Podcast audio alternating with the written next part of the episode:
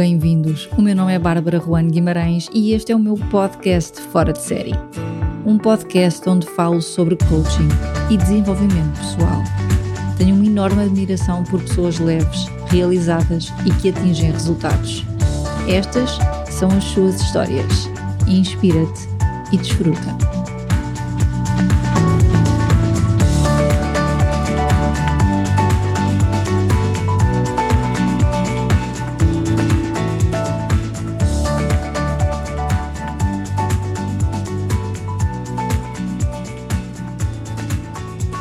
Há conversas incríveis e penso que esta será daquelas para ouvir e voltar.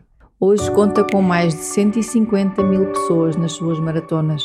Desempenha vários papéis na sua vida, como empresário, como estratega, como pessoa das pessoas. Vê no desporto uma forma de aplicar saudavelmente essa sua energia. Da economia ao marketing e hoje à organização de eventos e agenciamento de atletas, o seu dia é meticulosamente organizado. Como devem imaginar, esta é uma vida que ainda agora começou e já tem imensas e maravilhosas histórias para contar que hoje vamos ouvir aqui. O que eu sei do Hugo é que já fez três Ironmans e na verdade não sei quantas maratonas, mas sei que vou saber nesta entrevista. Hoje é na HMS que mais se foca, a empresa que utiliza para organizar eventos, maratonas, caminhadas e principalmente proporcionar experiências incríveis nas pessoas que se inscrevem. Hugo, muito bem-vindo, muito obrigada por teres aceite o convite para estar aqui. Eu começo por te perguntar como é que tudo isto se integra. Por vezes as pessoas não conseguem integrar algumas partes das vidas, acham que é tudo muito diferente. Eu estou agora a pensar marketing, economia, desporto. Hoje tu conseguiste integrar. Às vezes as pessoas não conseguem olhar para as partes em separado e perceber como se juntam. Conta-nos um pouco sobre a tua história, como é que começas a organizar maratonas e como soubeste conciliar estas partes que parecem, à partida, tão distintas. Obrigado eu pelo convite, obrigado.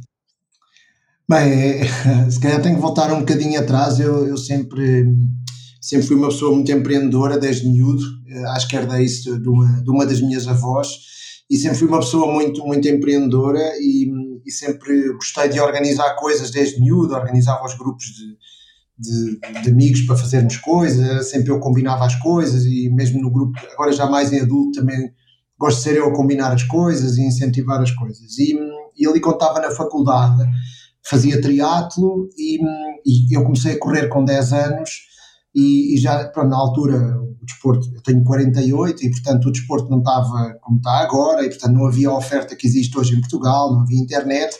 E eu comecei a correr com 10 anos e fazia as minhas provas e inspirei-me muito na, na, história do Carlos Lopes na altura e, e nessa, tenho uma história engraçada antes de contar como é que isto depois tudo começa, porque eu, eu estava a passar férias no Alentejo na casa dos meus avós e, e, na noite que o Carlos Lopes ganha a medalha de ouro em Los Angeles, eh, eu dormia na sala e o meu avô teve que me acordar uh, para ver a prova, porque aquilo era de madrugada em Portugal. E eu não tinha, ninguém na minha família fazia desporto e não havia ninguém que fizesse desporto na minha família. E, e pronto, eu acabei de ficar acordado e ver a prova e na semana a seguir pedi ao meu pai para ir para o atletismo, sem saber bem o que é que era ir para o atletismo, e então foi aí que surgiu a minha primeira paixão. E pronto, desde aí nunca mais deixei. Hoje tenho 48, já há 38 anos corro, praticamente todos os dias corro e, e, e é uma paixão de muitos anos. Depois segui o caminho normal, entrei para a faculdade, mas sempre, sempre a fazer desporto e fui ali fazendo voluntário para alguns eventos, com a Federação de Triatlo e chegou ali uma altura dos 17, 18 anos, um, comecei a fazer alguns eventos a nível internacional e quando ia aos eventos lá fora, via que faltavam imensas coisas cá, nomeadamente uh, produtos, barras energéticas, acessórios para as bicicletas, roupa. E pronto, e assim no meio de um ato de, de sei lá, meio loucura, aos 19 anos, pedi na altura 100 contos ao meu pai e mais três amigos, cada um pediu 100 contos, então com 400 contos na altura acabámos por criar a nossa primeira empresa que se chamava Trimania, uh, que depois acabou por, eh, eu passado pouco tempo acabei por ficar eu com ela sozinho, porque os meus colegas eram tão jovens quanto eu, mas não eram tão perseverantes quanto eu, e então acabaram entraram naquela onda do entusiasmo de criar a empresa, mas depois eu é que acabei por continuar com isso. E, e pronto, e num instante a empresa foi crescendo e íamos vendendo produtos, eh, mas era, era engraçado, porque eu era um miúdo, não é? eu andava na faculdade e, e tinha pessoas muito mais velhas a trabalhar para mim, portanto, e tinha, fazia de armazém a garagem dos meus pais, a, a casa dos meus avós, e pronto, era assim um bocadinho, e, e, e às feiras internacionais e as pessoas estavam sempre à espera porque comunicávamos por fax e por telefone, não é? Não havia e-mail na altura e, e, as pessoas estavam sempre à espera de encontrar, sei lá, uma pessoa de 30 e tal anos e depois chegava lá eu com 20 anos ou 21, mas o que é que vem aqui o miúdo fazer? E era sempre assim muito engraçado, estas, estas reuniões e as feiras a que nós íamos lá fora, pronto. E depois continuei a trazer a importação dos produtos. Depois há ali uma altura um, que, eu, que eu acabei por, eh, por um, eh, por ser aí um, um ponto-chave e um ponto marcante da, da, da minha vida, foi eh, quando, quando eu, a minha mulher engravidou de gêmeos, foi uma gravidez de alto risco, e ela acabou por ficar. Ah, porque eu depois, entretanto, voltando um bocadinho atrás, acabei a licenciatura em Economia, que nada tem a ver com marketing, acabei a minha licenciatura em Economia e, e pronto, e comecei, arranjei um emprego normal, fui trabalhar para, entre, normal entre aspas, fui trabalhar para a Portugal Telecom, que trabalhei por lá, e, mas mantinha a minha empresa e treinava todos os dias.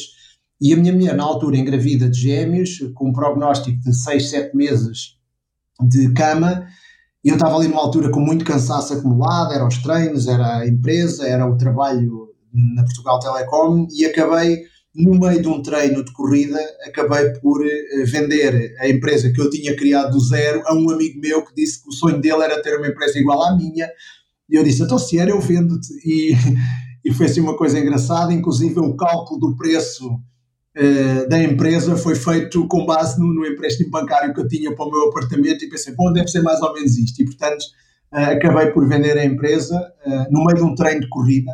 Arrependi-me logo, dois meses depois, mas, mas eu o quê? Pronto, e acabei por vender essa, essa primeira empresa que tive, mas continuei sempre com o bichinho da, da parte empresarial e de continuar uh, ligado aos eventos, porque eu, enquanto tinha a empresa, também estava em muitos eventos, porque uh, tinha, tinha que estar nesses eventos, pronto, e, e para promover os nossos produtos. Entretanto, uh, por também outras coincidências da vida, o namorado da Vanessa Fernandes, um, que, pronto, a medalhada olímpica, como ele sabia que eu trabalhava na Portugal Telecom e como eu tinha alguma apetência para conseguir patrocínios para, para, para para a minha empresa e conhecia uma série de marcas e por aí fora e tinha aquele background todo, ele pediu-me ajuda para arranjar patrocínios para a Vanessa Fernandes. E foi assim um bocadinho como começou o agenciamento e eu acabei por misturar o agenciamento. Depois eh, aquilo começou com uma brincadeira, comecei a arranjar uns patrocínios para a Vanessa e ali no ano 2006 eu tinha que tomar uma decisão e, e comecei a pensar cada vez mais em criar a minha própria empresa e avançar com um negócio meu de agenciamento de atletas.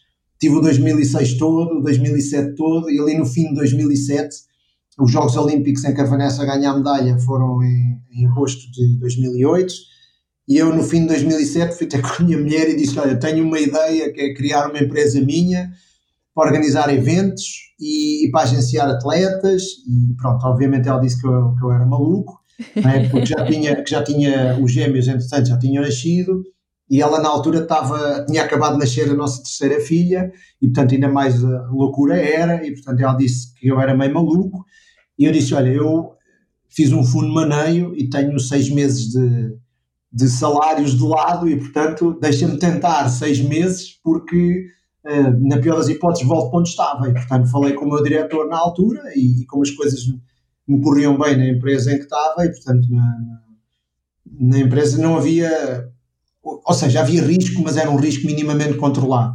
E então arrisquei, pronto, e foi assim que começou, e, e, e despedi-me em janeiro de 2008, e, e numa pequenina brincadeira com a, um, um, dos principais patrocinadores da, da Vanessa Fernandes, que era a Alcon, eles desafiaram-me a organizar uh, uma prova em Lisboa, a Alcon Viagens, que era uma empresa, é uma empresa espanhola, e depois também entrou o El Corte Inglês logo a seguir, e entraram outras marcas, e eu, como tinha muitos contactos graças à Vanessa, no instante comecei a conseguir contactos para a primeira São Silvestre de Lisboa, que uhum. também foi um sucesso, ou seja, eu, eu então, em janeiro de 2008, criei a minha própria empresa, sozinho, e pronto, tive um ano inteiro a trabalhar sozinho, aquilo fazia-me uma confusão enorme, Mas pronto, a empresa depois foi crescendo, ao fim daquele primeiro ano ninguém conhecia o nome da empresa, de repente vem aparecer uma São Silvestre em Lisboa, pronto, e começaram, começaram a surgir as oportunidades, hoje, hoje somos 12 pessoas uh, tempo inteiro e portanto temos uma estrutura já relativamente grande.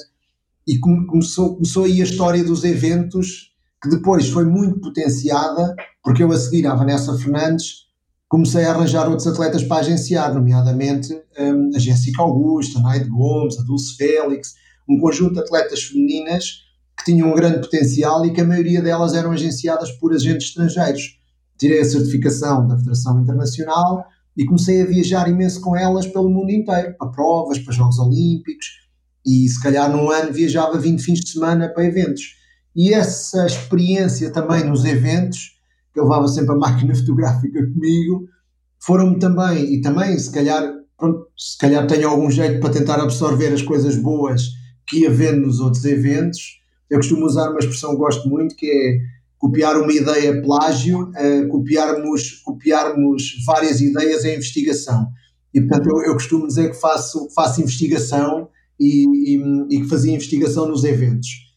E era isso que eu, na realidade, ia para lá, ia acompanhá-las, fazia o meu trabalho, mas também tentava perceber como é que eles organizavam, como é que montavam as coisas.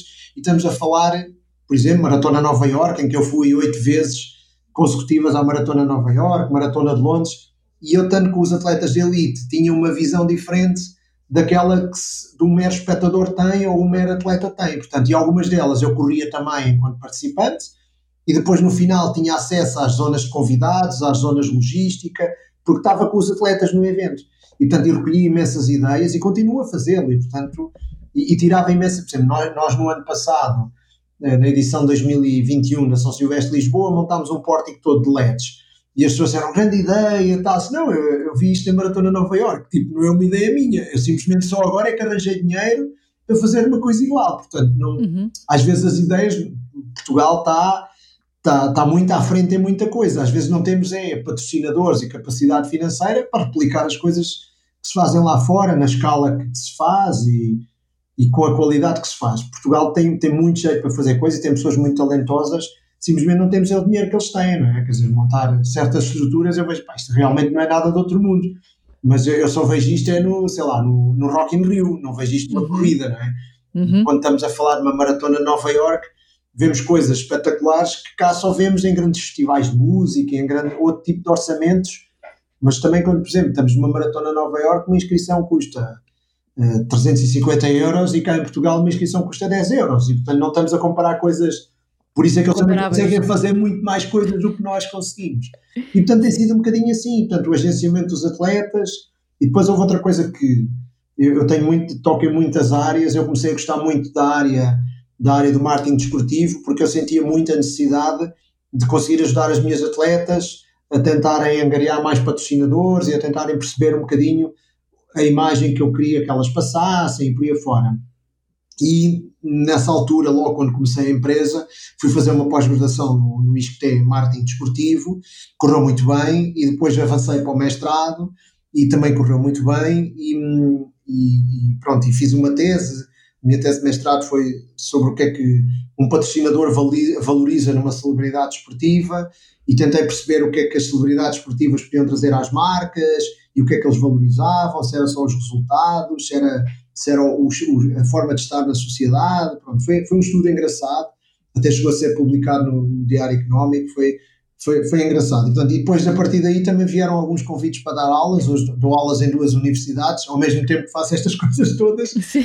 Ainda dou aulas em duas universidades e é marketing desportivo e é uma coisa que, que eu gosto imenso. E, e como fui aperfeiçoando isso ao longo dos anos, e, já vão sendo muitos anos nisto, acabo por ter aquelas duas partes. Tenho a parte académica, não é? que dou as aulas, e, e, que acaba por as minhas aulas acabam por ter algum entusiasmo por parte dos alunos porque eu levo imensos exemplos práticos e eu não estou a falar de montar uma campanha no, sei lá, na São Silvestre de Lisboa, não estou a falar porque alguém me contou, não é? Porque é porque tipo, fui eu que a montei com a minha equipa e levo documentos que, que explico como é que cheguei ali, como é que fiz aquilo e eles ficam, ficam alguns não, não, não os posso entregar, mas mostro-lhes como é que fiz e pronto, e sinto que eles estão, estão a absorver a informação toda. E, portanto, eu, uhum. eu também tenho aqui um bocadinho a teoria de que não devo guardar a informação toda para mim e por isso é que também vou falar a muitos seminários temáticos sobre esta natureza, sobre estes temas do marketing desportivo, da organização de eventos e por aí fora, porque gosto de partilhar a informação. Já tenho tido pessoas que me dizem: Ah, tu revelas muita coisa e dizes muita coisa, não devias dizer tanta coisa. Mas pronto, vamos cá andar há pouco tempo e acho que se todos partilharmos a informação, todos vamos todos, lucramos com isso, exatamente. Hugo, nessa paixão que tu tens pelo desporto, pela organização de evento, a, a minha pergunta, a pergunta que me surgiu foi: porquê a Faculdade de Economia? Porquê Economia? Olha, porque é, é, isto é muito engraçado. Eu, eu, ainda hoje brinco com isso, quando, porque agora tenho filhos que entraram para a faculdade este ano, os, os gêmeos que nasceram quando eu comecei com esta maluqueira toda, é, e eles já entraram para a faculdade este ano, e, e, e, nas escolhas dos cursos e por aí fora, eu escolhi o meu curso porque eu queria trabalhar para um banco, não era porque eu gostasse de economia, na realidade, eu queria trabalhar para um banco e porquê que eu queria trabalhar para um banco? Porque eles, na minha cabeça, saíam às três e meia da tarde, que era a hora que o banco fechava. E, portanto, os meus pais não me explicaram que eles depois ficavam lá, não é? E, portanto, e a minha ideia era três e meia da tarde, dá para ir treinar e dá para ter uma vida para além do trabalho. E, portanto, a minha lógica de escolha da licenciatura foi, pronto, eu já gostava da economia, que era uma área que sempre, sempre gostei, mas a minha lógica era sempre, bom, vou trabalhar para um banco e, e faço este curso Nunca gostei muito das áreas da, da, da biologia e da, das ciências uh, ligadas à biologia, mas uh, biologia, físico-química, não era a minha praia e sempre gostei muito desta área da economia.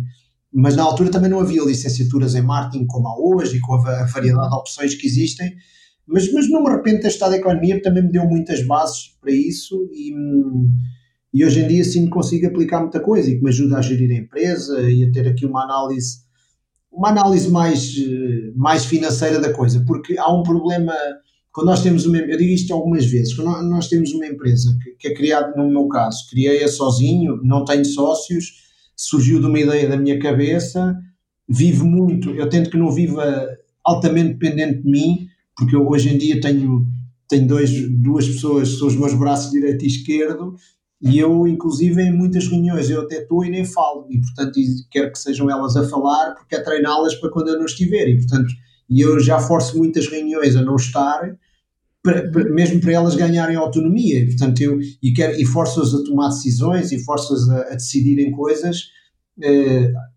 obviamente não é tudo, mas é grande parte, já quero que sejam elas a decidir, e que me vão dando conhecimento do que é que estão a fazer, para seguirmos uma linha condutora, não é? Mas não precisam de perguntar se aquela imagem está bem, ou se aquele e-mail está bem escrito, ou se, se fala este patrocinador ou aquele.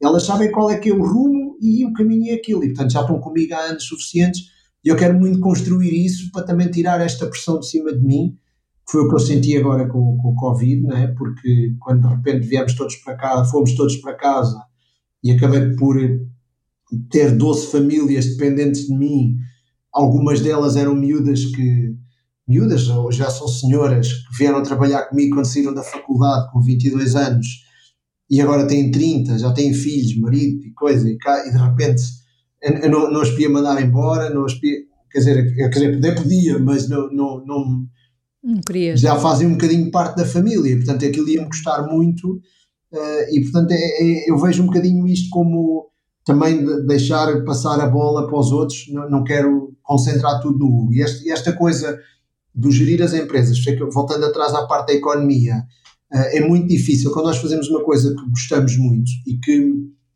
uh, sai da nossa cabeça e que idealizamos e que temos um caminho, é muito difícil primeiro saber onde é que, onde é que não misturar a parte familiar com a parte profissional, não é? Às tantas estamos permanentemente a trabalhar as 24 horas.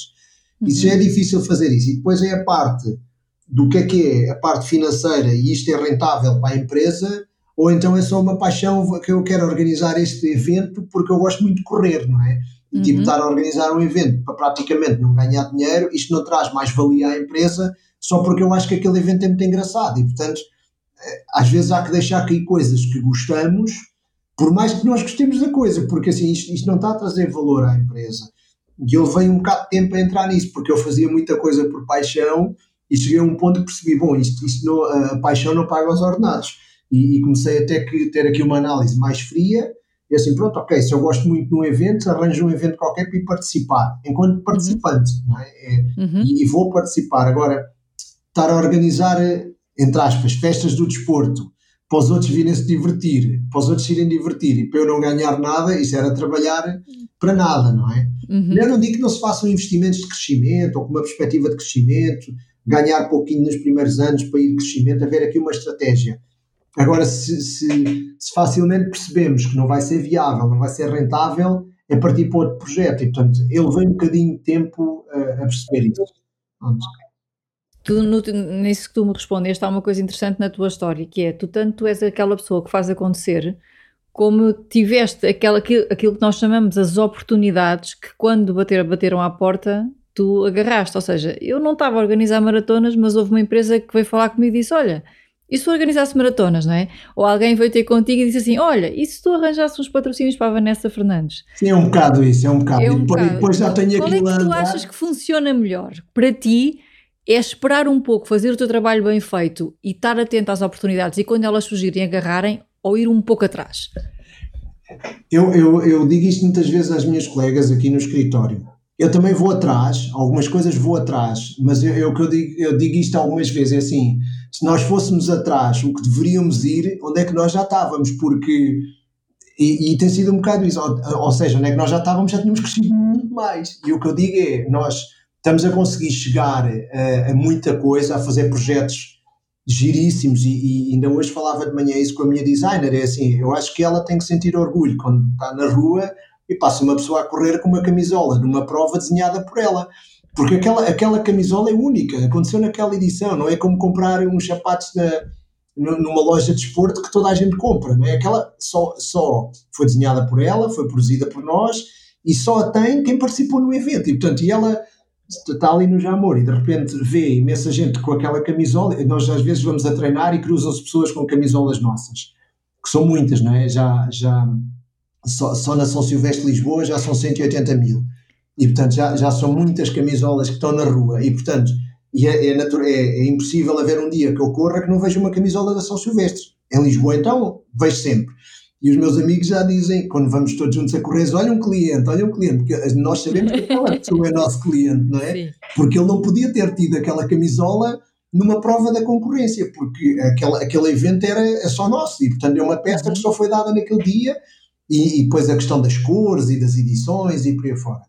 E, mas eu, eu sou muito de, de uh, criar relações, e, e, e eu digo isto muitas vezes se, se, nós fizermos um bom trabalho, uh, as oportunidades vão de aparecer. E eu tenho esta teoria para mim, eu digo isto aos meus uhum. filhos e digo a outras pessoas que. Uh, e as pessoas ah, não, isso as boas oportunidades vão só para os amigos. Eu não tenho nada dessa teoria.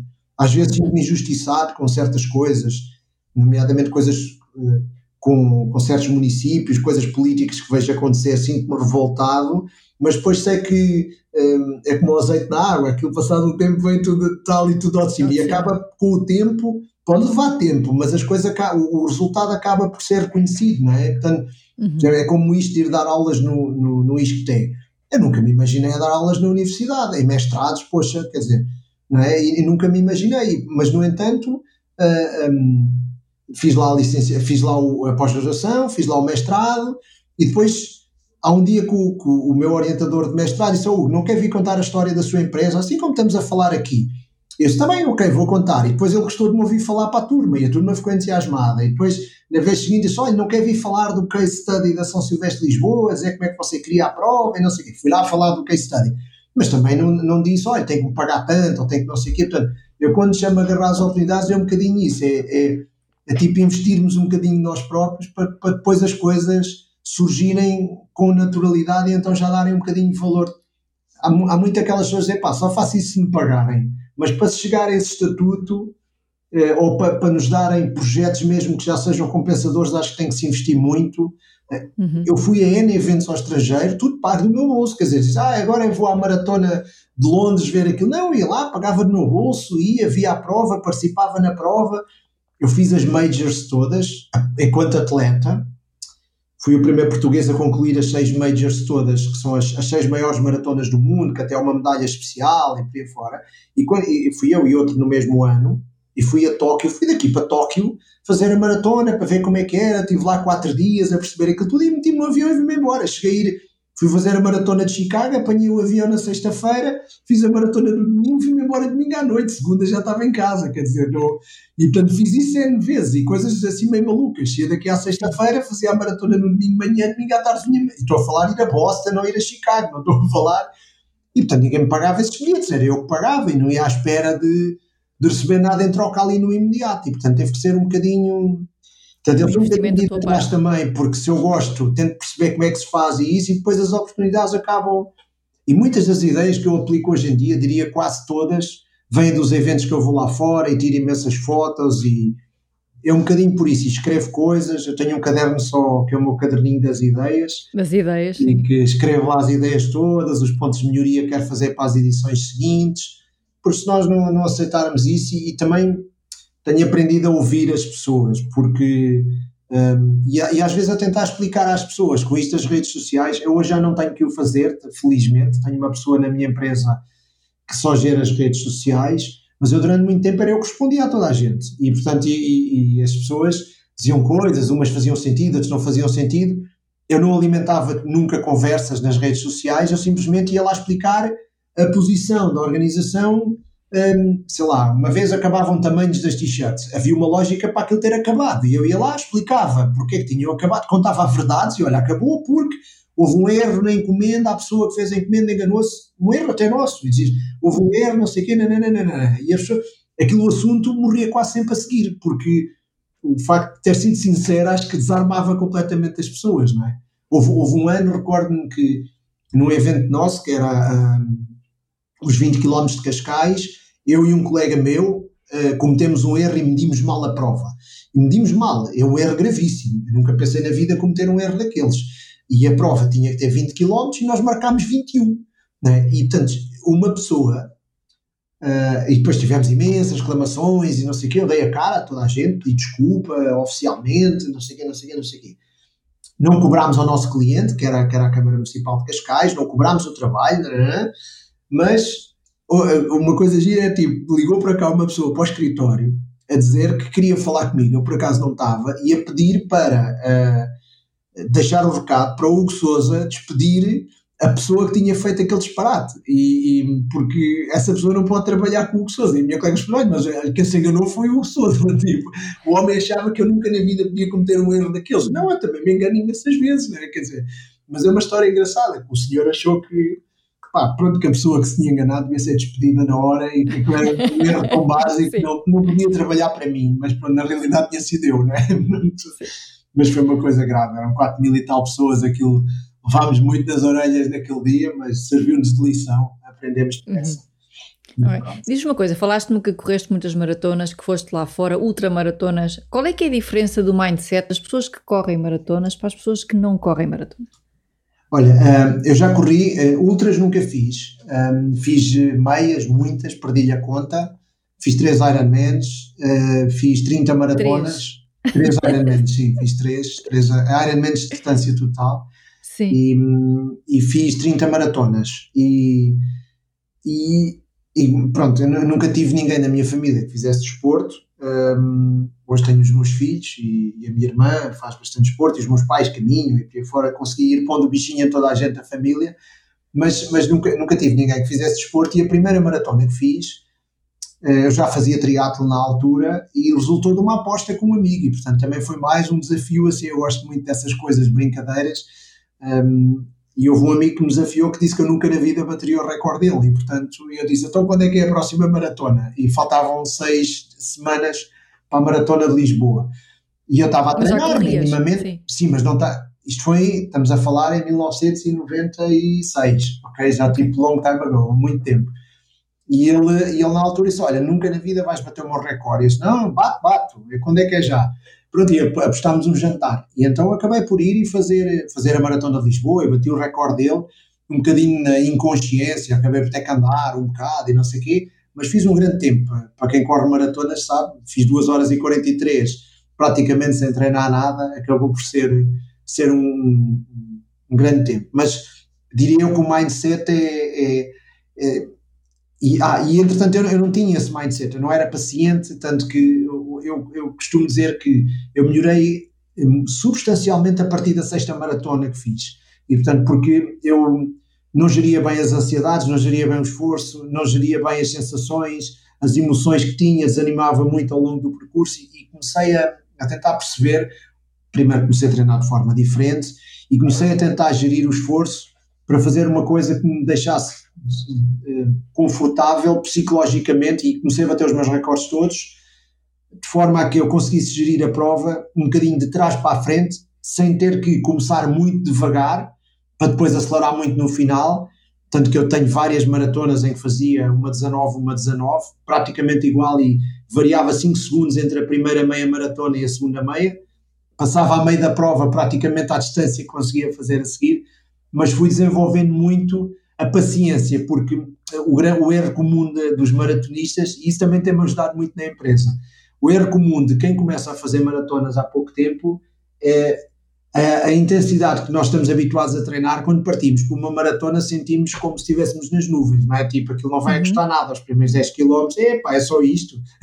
só que eu pensei que isto no final custava mais. O problema é quando faltam 12 ali a partir dos 30, não é? Por isso é que se costuma dizer que as pessoas batem no muro e que costuma-se dizer que é como se houvesse ali um muro e chocássemos de frente contra o muro, ou que apareceu, apareceu um homem da marreta que estava no público, nos deu uma marreta, e, e eu levei com a marreta algumas vezes, pronto, e felizmente a partir da sexta nunca mais levei, porque passei a saber gerir muito a minha alimentação e muito, muito o meu esforço e a minha, a, a minha maneira de encarar aquele desafio, ou seja, passei a ser paciente, eu cheguei até provas que ia com colegas meus, que eles à meia maratona me levavam dois minutos de avanço e eu ganhava-lhes. E portanto eu tipo, chegava, geria o meu esforço, metia, olhava para o meu relógio, para os meus tempos, não, isto, é, este é o meu tempo que eu sei que tenho capacidade de fazer e portanto podem ir todos andando e a gente vê-se na meta. E, e acho que foi, foram raras as vezes que não os apanhei a todos. E portanto passei a gerir a coisa um bocadinho muito com essa ansiedade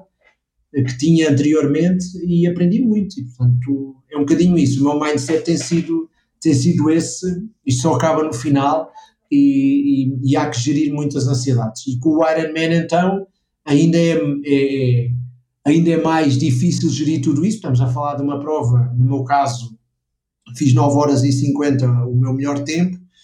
Pronto, estamos 9 horas e 50 em esforço e passa-nos tudo por a cabeça, não é? E porque é que eu estou aqui, porque é que eu meti nisto, não me metem mais nenhuma e, e pronto, e, Pronto, e, e eu, eu fui aprendendo a tentar arranjar mensagens de reforço positivas para mim ao longo da prova que, que me fossem eh, voltando a refocar, porque hum, eu, na altura não fui diagnosticado com isso. Uh, se fosse hoje, se calhar seria diagnosticado com déficit de atenção, porque eu tenho muita dificuldade em estar focado mais do que meia hora numa tarefa, e portanto, mas eu, eu próprio fui aprendendo a gerir isso, porque no meu dia a dia, no meu trabalho, as pessoas trabalham comigo, na minha equipa, eu reuniões de mais de 40 minutos eh, não vale a pena, porque a minha cabeça já está a pensar nos treinos ou no evento ou numa coisa qualquer, uhum. e portanto fui aprendendo, e portanto tenho reuniões mais curtas, as minhas próprias colegas às vezes em reunião comigo e dizem pronto, já, já não está cá, eh, vamos, eh, já voltamos daqui a meia hora, e depois voltam e a coisa, e eu, eu por exemplo no Ironman, estamos a falar que são 3.800 metros a nadar, uh, estamos uma hora dentro da água a nadar, não é? E uma hora já é um ritmo bastante forte. E depois estamos 5 horas e meia na bicicleta e depois estamos 3 horas e 20 ou uma coisa assim a correr, não é? E, e por exemplo, na bicicleta 5 horas e tal, é, estamos a falar, sei lá, de começar a, a correr à, ao meio-dia e, e, acabar às 6 da tarde ou às 7 da tarde, a pedalar, não é? Portanto, são 5 horas e tal a pedalar. Um, e, e, o que é que eu, eu fui criando algumas estratégias minhas. Por exemplo, no, no último que fiz, colei um autocolante no quadro, em pus o nome dos meus filhos, pus o nome de um amigo meu que, que, era o meu grande companheiro de treinos e um dos meus melhores amigos que faleceu há uns anos, uh, foi um dos meus sócios iniciais na, na primeira empresa que criei, uh, pus ali várias mensagens e pus algumas coisas a dizer, uh, punha a sequência toda de tudo o que tinha que fazer e do, do refoco que eu queria ganhar quando sentisse que estava a perder o foco, que eu, entretanto, com os anos fui aprendendo a perceber quando é que estou a perder o foco e, portanto, quando é que estou a perder a concentração e, e, e tento-me refocar e criar essas estratégias para mim próprio. E então é isso que eu tenho feito. E, e nas provas agora, às vezes nas maratonas levo escrito no braço algumas coisas que quero pensar, porque com o esforço posso não me lembrar da minha cabeça voltar para ali. Uhum. Uhum. E, e, isto não era menos de imenso, porque eu ia nos avanços na bicicleta, ia na bicicleta e tinha no quadro um autocolante branco escrito com uma série de frases e de coisas que, sei lá, força nos pedais, uh, ou seja, que é uma coisa que nós temos que pensar, é a, maneira, a forma como pedalamos não pode ser desplicente, temos que empurrar para baixo, puxar para cima e para, para a coisa gerar, gerar mais potência na bicicleta, e a bicicleta obviamente andar mais, certas coisas que convém irmos repensando, como na natação, olha, põe o braço bem à frente e não sei o quê, convém, por melhor nadador que sejamos, convém sempre ir a pensar, eh, aquilo passa, a uma dada altura passa a ser intuitivo, mas temos que manter o foco, temos que manter a cadência cardíaca, temos pronto, e então cria essas estratégias e, e funcionou muito bem. E tenho feito isso já várias vezes e são estratégias de ganhar o foco eh, que eu acho que é o que acontece em muitas pessoas é perdem esse foco. E depois a outra parte que eu também também acho que a parte da empresa e de, desta maneira de eu ser forçado a organizar coisas e ter as coisas planeadas, que me tem ajudado muito no desporto, e vice-versa, é, é, a parte da alimentação. Porque para fazer um Ironman ou para fazer uma maratona, nós temos que nos alimentar bem durante a prova, já não há aquela coisa que é só uma garrafa de água, temos que tomar o gel, temos que tomar as barras energéticas. Uma prova de 9 horas e tal, se não comermos, não funciona. E eu também passei a ter uma cábula que levo colada no quadro a dizer quilómetro 30, eu vejo quando é que são os abastecimentos, tipo meia banana, meia banana e um gel. Água. Quando tu dizes quadro, é o quadro da bicicleta. O quadro da bicicleta, assim nos tubos, nos tubos é, é aí que se passa tudo, porque enquanto estás a nadar, enquanto estás a correr, não tens esse, Sim, não tens não. Não, porque nadar não dá para comer a nadar, nem uhum. fazer nada, então, mas a natação tem uma hora. E depois quando estou a correr, normalmente levo escrito no braço e já levo as coisinhas todas contadas, a alimentação toda contada. E então já sei que 5 em 5 km, sempre que aparece um abastecimento, tenho que tomar pela sequência e já levo no bolso arrumado pela sequência que vou tomar. E portanto, que é, que é para não nada falhar, porque há gel com cafeína que não deve ser tomado no início. Pronto, e fui aprendendo essas metodologias todas. E portanto, eu, eu sou muito dos detalhes, não é? E, e, e acho que isso é que também faz a diferença no, nos nossos eventos, é que nós preocupamos muito com o detalhe.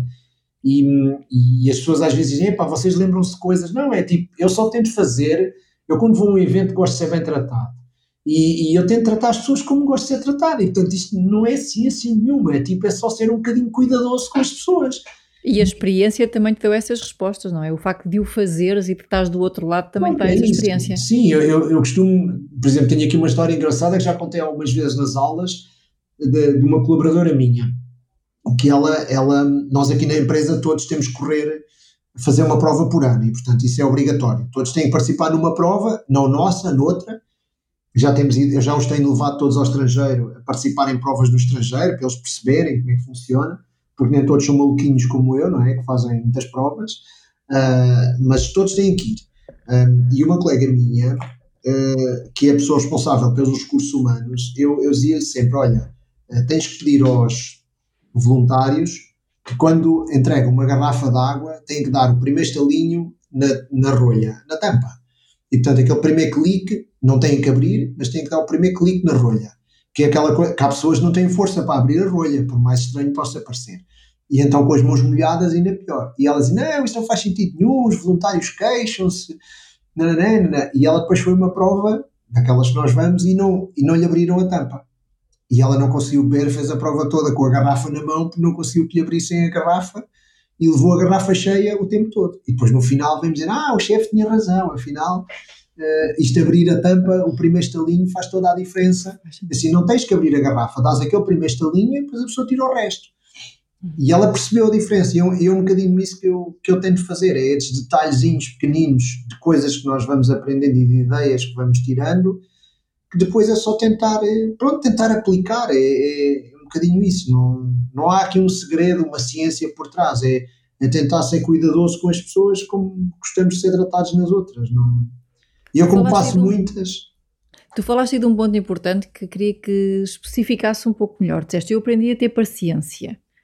Como é que isso se reflete nos teus treinos e como é que isso se reflete na prova? O que é que é isso de ter paciência para ter um melhor resultado?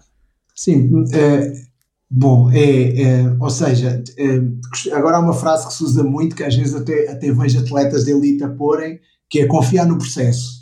E uhum. portanto, nós quando somos muito novos, nós quando somos muito novos, eh, não passámos ainda pelas experiências, não é? Portanto, não é que eu seja propriamente velho, mas tenho 48 anos, já, já, já corro desde os 10, não é? Já, já faço desporto a sério desde os 10.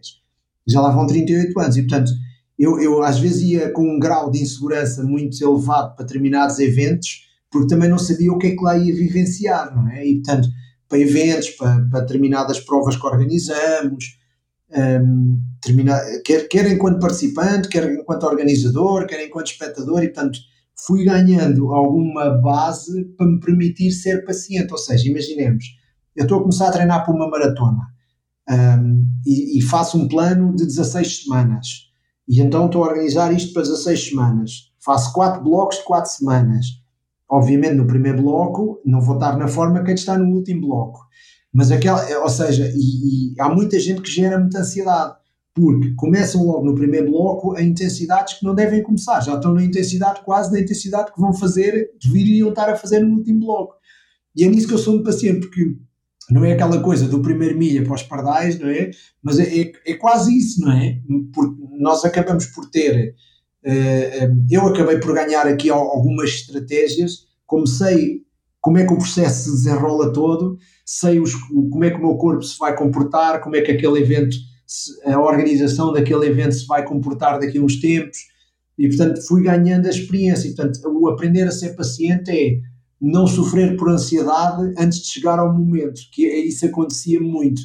E, eu antigamente dizia: não este, este evento nunca vai acontecer, isto não vamos ter atletas e não sei o quê. Depois chegava lá que sei lá, dois meses antes estava em um grande sofrimento, não ia ter atletas. E depois, 15 dias antes, estava as provas esgotadas. Mas, tipo, estive a sofrer para quê? Tipo, depois isto correu bem. Né? E, portanto, como fomos repetindo tantas vezes, uh, eu tinha um amigo meu que dizia, pá, tu, uh, nos treinos, uh, e ele ainda, às vezes brinca com isso, diz, diz que eu nos treinos estou sempre à defesa. Disse, não, não é à defesa, eu estou a gerir um processo e quando se aproximarem, porque eu depois acontecia isto muitas vezes, eu nos treinos, alguns, alguns treinos eu acabava por ficar para trás dos meus colegas. Ficava, eles estavam melhores que eu naquela altura, mas não era no dia que tinham que estar melhores que eu. E depois eu chegava ao dia da prova, ganhava-lhes, e eles chegavam, oh, isto é... chamavam-me Calimero e diziam que eu me poupava nos treinos, e eles diziam, porquê que não vieste connosco? Epá, porque eu não conseguia, a minha forma não estava para aí virada. E, portanto, eu fui aprendendo a ser muito paciente com estes processos, uh, quer da gestão de patrocínios, quer, quer de todas estas coisas na minha vida, fui um bocadinho aprendendo a ser paciente. Um, até, até Fazendo o melhor trabalho possível e sendo paciente. Sim, é isso, é porque o processo, fui acreditando que o processo uh, iria trazer resultados, Dá ou seja, uh, e, e, podiam não ser aqueles que imaginámos ao início, mas alguns iam, iam trazer, e portanto tentei não, não começar logo a sofrer. Obviamente temos objetivos, eu tenho sempre objetivos para tudo, porque eu sou, sou muito competitivo. Não sei se já se notou por esta conversa, eu sou muito competitivo e, e às vezes, às vezes preciso de. e pico-me com outros organizadores e vejo coisas lá fora e, e, e, número de atletas chegados e estou sempre gostava de ter isto e gostava de ter. Sempre fui muito competitivo, ligo muito aos tempos e eu costumo dizer que eu não, por enquanto ainda não podia fazer trails porque o trail, eh, a referência não é o tempo, enquanto numa maratona de estrada numa prova de 42 km, certificada, homologada, o tempo é uma referência, num trail, pronto, há uma distância, mas é, os graus de dificuldade variam tantos que andamos a correr no meio da uhum. montanha, uh, são tantas as variáveis que o tempo é o que menos importa, é tipo que é a ordem de chegada e ponto. Mas eu ainda sou muito focado no cronómetro e nos timings e nas coisas e acabo por conseguir, por não conseguir desligar-me disso. Gostava mais, mas ainda, ainda não consigo. E também esta coisa dos eventos, temos tido alguns eventos em direto na televisão, já tivemos vários, e estamos a falar de gestão ao segundo, não é? Não é aquela coisa, é pá, se partir 10 minutos atrasado, partiu, não é?